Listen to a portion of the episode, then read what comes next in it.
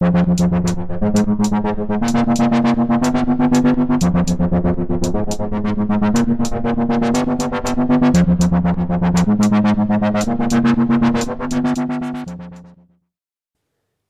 buenos días, tardes o noches. Mi nombre es Santiago Duque y les doy la bienvenida a Exploración Fílmica, un podcast sobre cine. Hoy, aprovechando la época y que es febrero y que ya pasó el 14 y todo eso, vengo a hablarles de una película romántica, pero una con un giro especial. Eh, estoy hablando de About Time, dirigida por Richard Curtis y estrenada en 2013. Esta película tengo un recuerdo bastante bueno con ella porque, bueno, resulta que yo tengo dos hermanas mayores y una vez estábamos solos los tres en la casa, mis papás no estaban y queríamos una noche hermanos ver una película. Lo que no sabía, mi pobre yo pequeño, es que mis hermanas me engañaron y me metieron a ver una película romántica.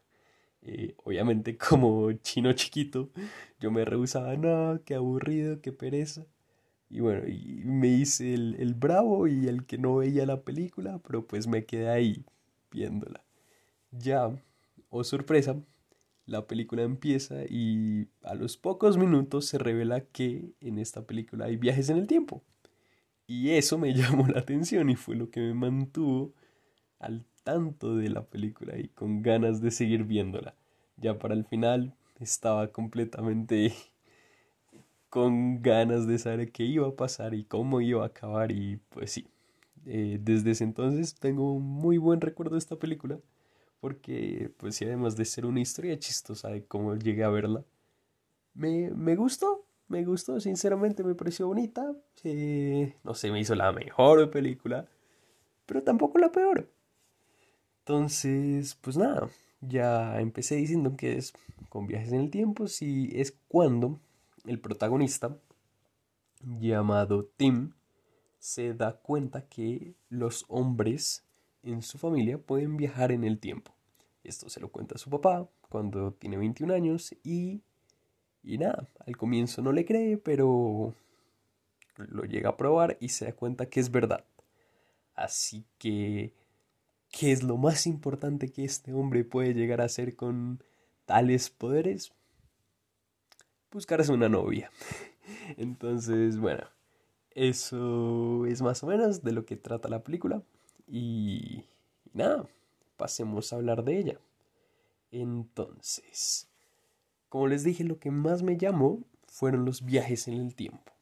Y, y, o sea, desde un aspecto de ciencia, ficción y todo eso, están bien, están bien, no se ponen cosas muy complicadas para explicar. Si lo miras por encima, todo llega a tener sentido. Puedes encontrarle algún hueco, pero pues yo en la segunda vista que la hice para el podcast, no, no me interesó buscarle errores ni nada, entonces simplemente fue dejarme llevar, listo, el tipo puede viajar en el tiempo cuando se mete en un lugar oscuro y aprieta los puños, no necesito saber más.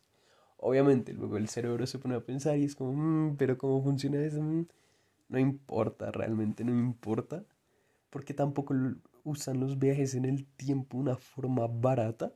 No es como, listo, salimos de este problema y ya, sino como realmente los usan de una forma creativa y, y una forma en la que le dan un giro chévere a una historia que tal vez se haya visto más de una vez. Entonces, se usa bien. Ya cuando tú puedes llegar a estirar mucho la banda y decir, ok, acá sí se está perdiendo algo, eh, no, tampoco, porque eh, estoy, bueno, spoilers, estoy hablando de cuando viaja el tiempo más atrás de cuando nació su hija y luego se convierte en un hombre, pero luego dan la explicación de que fue porque el espermatozoide tiene que ser ese específico, también le veo sentido. Entonces, que esa puede ser la explicación más eh, por los pelos de la película, pero está bien. Entonces, sí quería empezar diciendo que, que no se recuesta tanto en la explicación ni el por qué, sino lo aprovecha para crear mecánicas interesantes en la misma película. Em, ah, bueno, también antes de empezar, esta película fue dirigida por Richard Curtis y este fue el mismo director que hizo Love Actually. Todavía no la he visto, pero, pero entonces sí, esta es una, y escrita también por él, es bastante romántica, bastante película, no voy a decir genérica, pero por ahí, a pesar de ello, encuentran unas muy buenas formas de mantenerte cautivado. Una, por ejemplo, siendo que es una película bastante inglesa y con este humor y comedia que los representa. Entonces, yo siempre me he quedado con la duda. Todo el mundo dice, no, es que la comedia inglesa es más refinada que la estadounidense y uno por encima comparando comedias, listo, sí, puede que sí. Pero todavía no sé cuál es el la, la semilla de donde sale la comedia inglesa, de por qué es especial. A pesar de ello, sí puedo coincidir en que es muy buena y esta película genuinamente me hizo reírme hasta a veces carcajadas de momentos bastante ingleses y bastante divertidos. Entonces, eh, sí, se inclina en ese tipo de comedia que los representa y ayuda a dar otro giro, igual que con el viaje en el tiempo.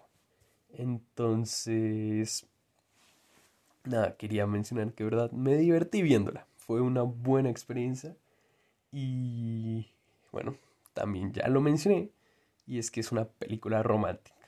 No llega a ser cursi, no llega a empalagarte, sino que de verdad es bonito y los quieres ver juntos.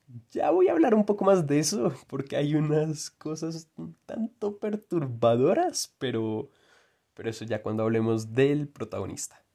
A pesar de ello, sí, sí te crees que se quieren y, que, y que, verdad, son una bonita pareja. El personaje Donald Glimson, qué pena por la pronunciación, y el personaje Rachel McAdams. Eh, sí, lo hacen muy bien y me gustan y quiero verlos juntos. Quiero verlos completando su, su relación y su vida y su familia. Ya, una parte también muy importante de la película son los recuerdos, porque esta es la forma en la que puede viajar al pasado. Puede, el personaje puede devolverse todo lo que más pueda en su propia mente. A lo que me refiero es que solo puede devolverse en el tiempo a cosas que él vivió y se acuerda. Entonces los recuerdos toman mucha carga personal y e importante para la trama. Al igual que ya veremos luego, eh, también con otro tema, los recuerdos son bastante importantes. Entonces dejémoslo eso ahí y ya volverá él. Entonces, a lo que quería mencionar es que la paternidad. Sí, esta película es completamente una comedia romántica. Pero a pesar de ello no solo se centra en el amor de pareja, sino también va el amor que siente el hermano por la hermana, el amor que siente por su, sus papás o su tío o sus hijos. Es completamente amor en varios aspectos de la vida. Y en el que más se recuesta también es la paternidad. Desde el comienzo vemos que aunque el protagonista quiere a su mamá, eh, la ve como una mujer tosca y fuerte y entonces de una no se repelen, pero no comparten tanto. En cambio, vemos cómo el protagonista ve a su papá, que es un señor admirable y que lee mucho y que es muy inteligente. Acá, luego se incrementa este sentimiento cuando comparten el vínculo de viajar en el tiempo. Esto es algo que solo los hombres de la familia lo pueden hacer, así que rápidamente se crea esta unión entre ellos dos y, y comparten la experiencia y el papá le da consejos al hijo y el hijo vuelve al papá para pedirle ayuda. Entonces se trabaja mucho la paternidad. Y no solo ahí, sino como ya dije en el spoiler, los hijos para el personaje principal, Tim, sus hijos también son muy importantes.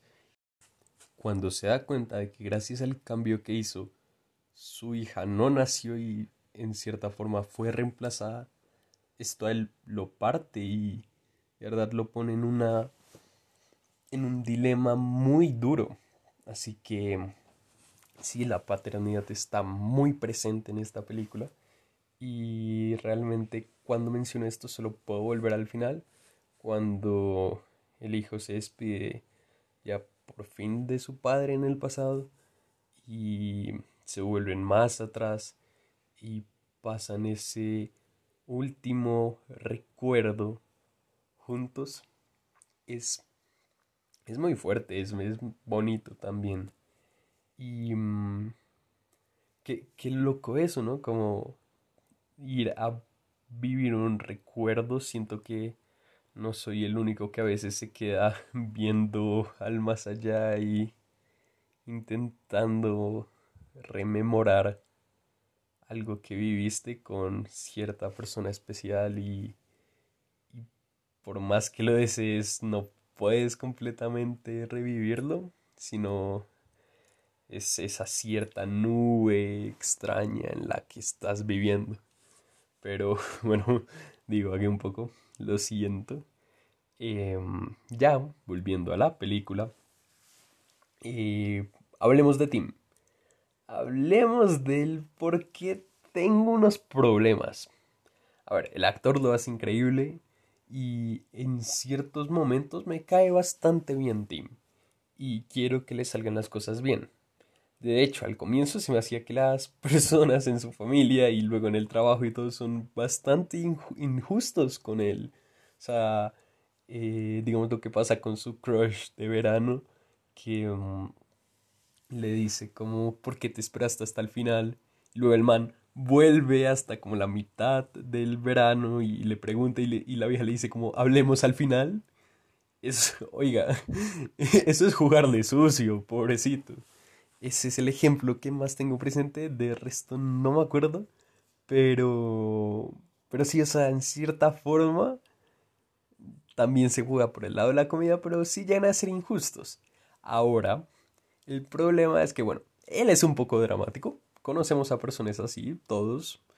Pero. Mm, pero sí, él es muy dramático y y ya metiéndonos en la lógica de película romántica, obviamente lo único que quiere es una novia, un, eh, un futuro con pareja y también es bastante eh, reconocible y uno se puede sentir eh, representado ahí, pero, pero no sé, también falta un poquito de más aspiraciones al personaje.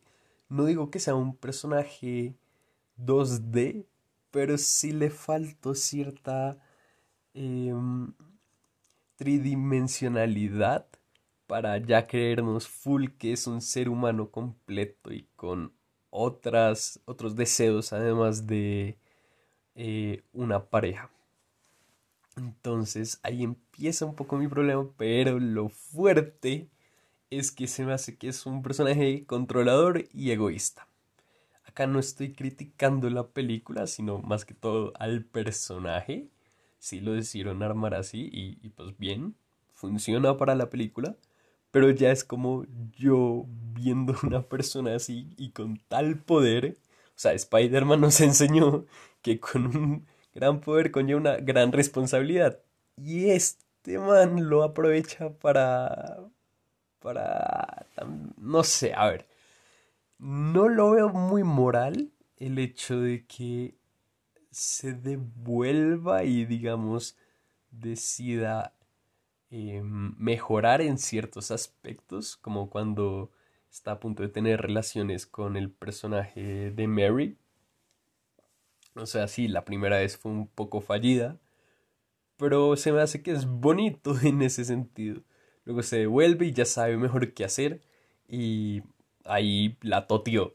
Y luego no, no queda satisfecho y vuelve y ahí ya tuvieron la noche más loca y ella dice que, que es su hombre especial y todo. Y, y, es eso, o sea, se aprovechó de los viajes en el tiempo para tener algo así.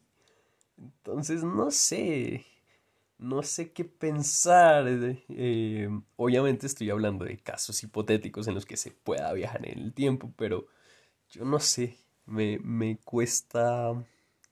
Obviamente no es que si algo está bien o mal, hay grises, yo creo mucho en que no todo es blanco o negro, sino gris, pero aquí me cuesta, me cuesta porque no lo veo correcto.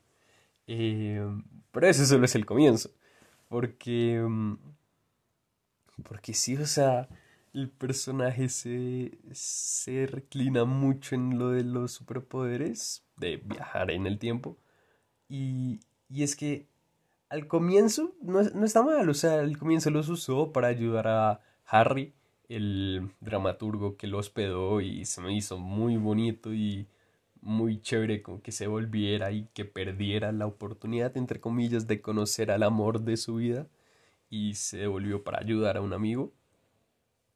Y, y luego hizo todo lo imposible para volverse a reencontrar con ella y que fue casos fallidos, pero entonces luego que se enterara de cómo conoció a su nuevo novio y para exactamente dónde y cuándo para él devolverse y quitársela. O sea, no sé. O sea, sí es un personaje carismático, pero en esos momentos es donde dudo como, este man no confío tanto en él. Pero...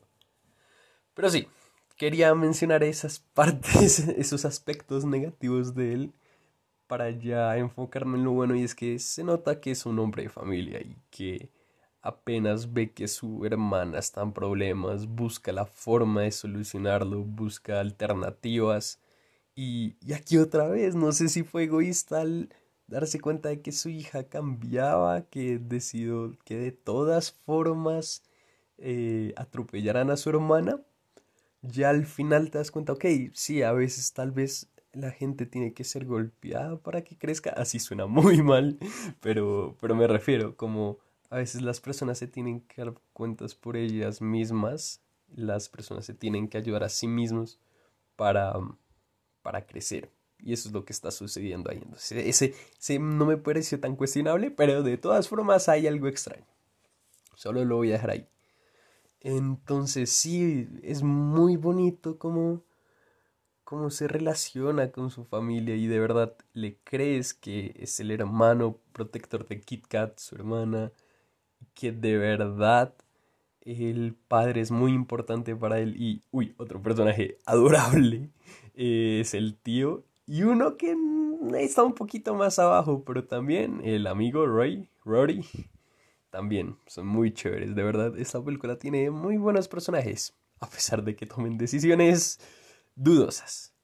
Pero bueno, ya diciendo eso, eh, no me queda mucho más que decir. Es una película romántica bastante sencilla que trae este giro y la traje al podcast por mi relación con ella antes y porque la recordaba bien y, sigue estando muy bien. Es bonita y, y de verdad hay un giro fresco, como ya mencioné antes. Entonces, bueno, aquí acabo de hablar de la película y vamos a pasar a la sección de WandaVision.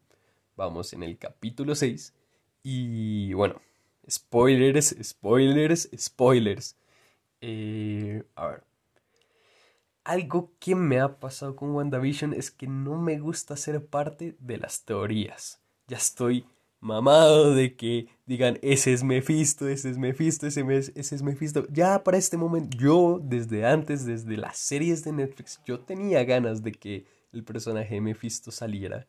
Ya, ya ni siquiera quiero que esté en el universo cinematográfico, ya estoy cansado y ya se me haría bastante barato que lo trajeran. Bueno, bueno, no, no sé, no sé si lo traen, hasta puede que me guste, pero, pero no. O sea, ya estoy cansado y esto va que desde Civil War, que también fue con Marvel, a mí me desolucionó un poco en tal momento, tal vez en alguno de estos capítulos hable de ello, pero a mí me llegó a decepcionar y, y desde ahí aprendí a mantener mis expectativas bajas y, y nada, realmente dejarme sorprender por los que hacen las películas. Sí, yo puedo decir que hagan tal y tal cosa, pero al final de cuentas ellos van a hacer lo que ellos crean que es lo mejor.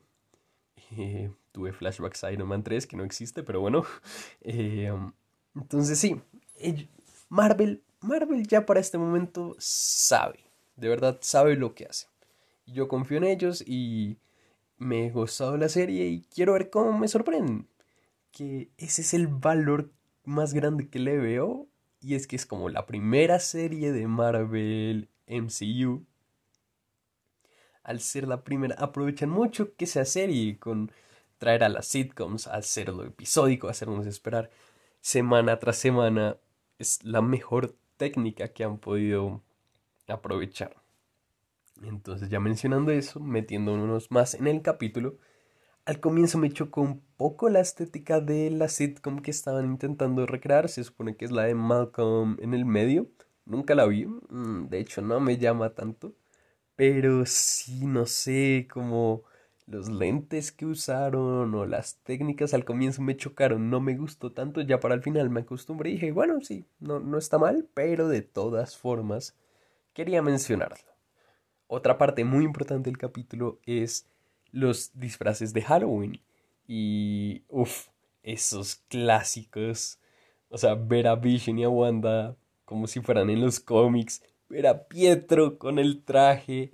Y ver hasta eh, Wiccan, que sí tiene su traje el cómic. Speed solo hace un cosplay de, de su tío. También, muy bien. Y hasta Agatha, que ya para este momento, obviamente sabemos que Agatha es. Eh, digo, Agatha, exacto. Agnes es Agatha Harkness. Eh, toca ver cómo lo meten. O sea, sí, muy chimba que metan a este personaje, pero. Pero, ¿qué relación tiene antes con Wanda? ¿Cómo va a ser? Ya, ya veremos, ya esto. Acá, dije, no me gustan las teorías y ahora estoy teorizando. Pero bueno. Em, otra parte, pobre visión. De verdad, me siento muy mal por él porque la he estado pasando mal, sabe que su esposa le está mintiendo y él no está entendiendo lo que está pasando y no sé, pobrecito, además de que está muerto e intentó escapar de cierta forma y esto lo casi lo mata otra vez. Entonces, sí, va bastante fuerte todo lo que le está pasando a Vision. Pobrecito. Él ha sufrido desde um, Age of Ultron un downgrade muy grande. En esa película se veía el más poderoso y durante el resto de las películas fue bajada y bajada y bajada. A mí no me molesta tanto, yo tengo amigos que sí, pero no, no me incomoda. Pero yo creía que ya esta serie iba a ser el momento de brillar y verlo en acción y todo eso. Y todavía no ha pasado. Todavía no ha pasado y ojalá sí, porque, porque Vision es tremendo. Ya para lo último mencionar de la serie, es que se ha puesto terrorífica. Han mostrado escenas no gráficas mal, ni fuera de lugar, pero sí mostrarnos el cuerpo de Vision ahí sin la gema, o ver a Quicksilver con las balas ahí, las gotas de sangre, o la propaganda del tiburón y el niño que se vuelve un esqueleto. O sea, tiene escenas, entre comillas, fuertes que me sorprende verlo en una serie que está en Disney Plus. No me quejo, sino que es interesante lo que han llegado a hacer y es muy chévere. Entonces, bueno, ahí dejo lo de WandaVision y ya por último quería mencionar que los Simpson me engancharon. Yo desde siempre he sido fan de ellos, yo llegaba del colegio y ponía Fox y a ver los Simpsons a lo que marca, de verdad me vi muchos, muchos capítulos. Y como todos, estoy de acuerdo que con las últimas temporadas bajaron un poco el nivel. una época muerta en donde de verdad dejé de verlos, no por nada, sino por caminos de la vida. Eh, no los volví a ver. Pero aprovechando Disney Plus y que lastimosamente solo tienen las últimas temporadas, no el resto, eh, pues dije listo, veámosla. Y bueno, me vi el 29, 30 y 31. La 32 sigue al aire y no la conseguí con doblaje en español. Y es que yo veo todo en inglés o en su defecto en el idioma de origen. Pero Los Simpsons sería un pecado no verla doblada, entonces me espero. ¿Qué opino de las últimas temporadas? Que no están mal. Realmente no están mal. Y es que siento que las personas de hoy en día no le dan la oportunidad a los Simpsons. De una se quedan como, no, no son mis Simpsons de las primeras temporadas. Claro que no. No son los Simpsons de las primeras temporadas. Pero a pesar de ello, sí mantienen ciertas esencias. Hay capítulos buenos, hay capítulos malos, pero a pesar de ello estuve enganchado todo el tiempo. Y, y, es que es bonito volver a Springfield, Springfield, Springfield y, mm, y nada, y, y pasearte y luego ver capítulos enfocados en ciertos personajes, en algunos que no se cubría siempre. No literalmente mataron a Apu en todo lo que he visto. No es que lo sac... Bueno, no sé si hubo algún capítulo donde de verdad lo sacaron, pero Apu se fue de los Simpsons. Ya no lo representan y es, es interesante. Discutible también, pero bueno. Ya volviendo al tema central, es que los Simpsons sí cambiaron, pero mantienen su esencia. Lisa sigue siendo una mamona, budista, vegana, pero tiene sus buenos momentos, tiene sus momentos lindos en donde uno también se puede ver representado en Lisa y con sus ansiedades y miedos. Igual con Bart, Maggie es adorable y Homero y March siguen siendo una pareja bonita a pesar de todo, se siguen amando y siguen estando juntos porque ambos quieren hacer el bien para el otro. Entonces, ya como los personajes en sí, sí te llegan a enternecer en ciertos capítulos. Como digo, hay unos buenos, unos malos, hay veces que no continúan con cosas que habían eh, dejado desde antes, pero... Pero sí, o sea, los Simpsons se tienen que adaptar o sea, no pueden seguir siendo la misma serie de los 90, sino como se tienen que adaptar a hoy en día y, seguir. Y sí puede haber que momentos repetidos donde ya se ha visto esto, pero también hay momentos frescos. Entonces, de verdad, denle una oportunidad a los Simpsons, ¿no? De verdad, si aman esta serie, encontrarán algo bueno. Estoy seguro. Y bueno. Eso fue todo. Espero que les haya gustado este especial más o menos de 14 de febrero. Ya mm, la siguiente semana o día nos veremos y nada, nos veremos digo, nos escucharemos y bueno, adiós. Thank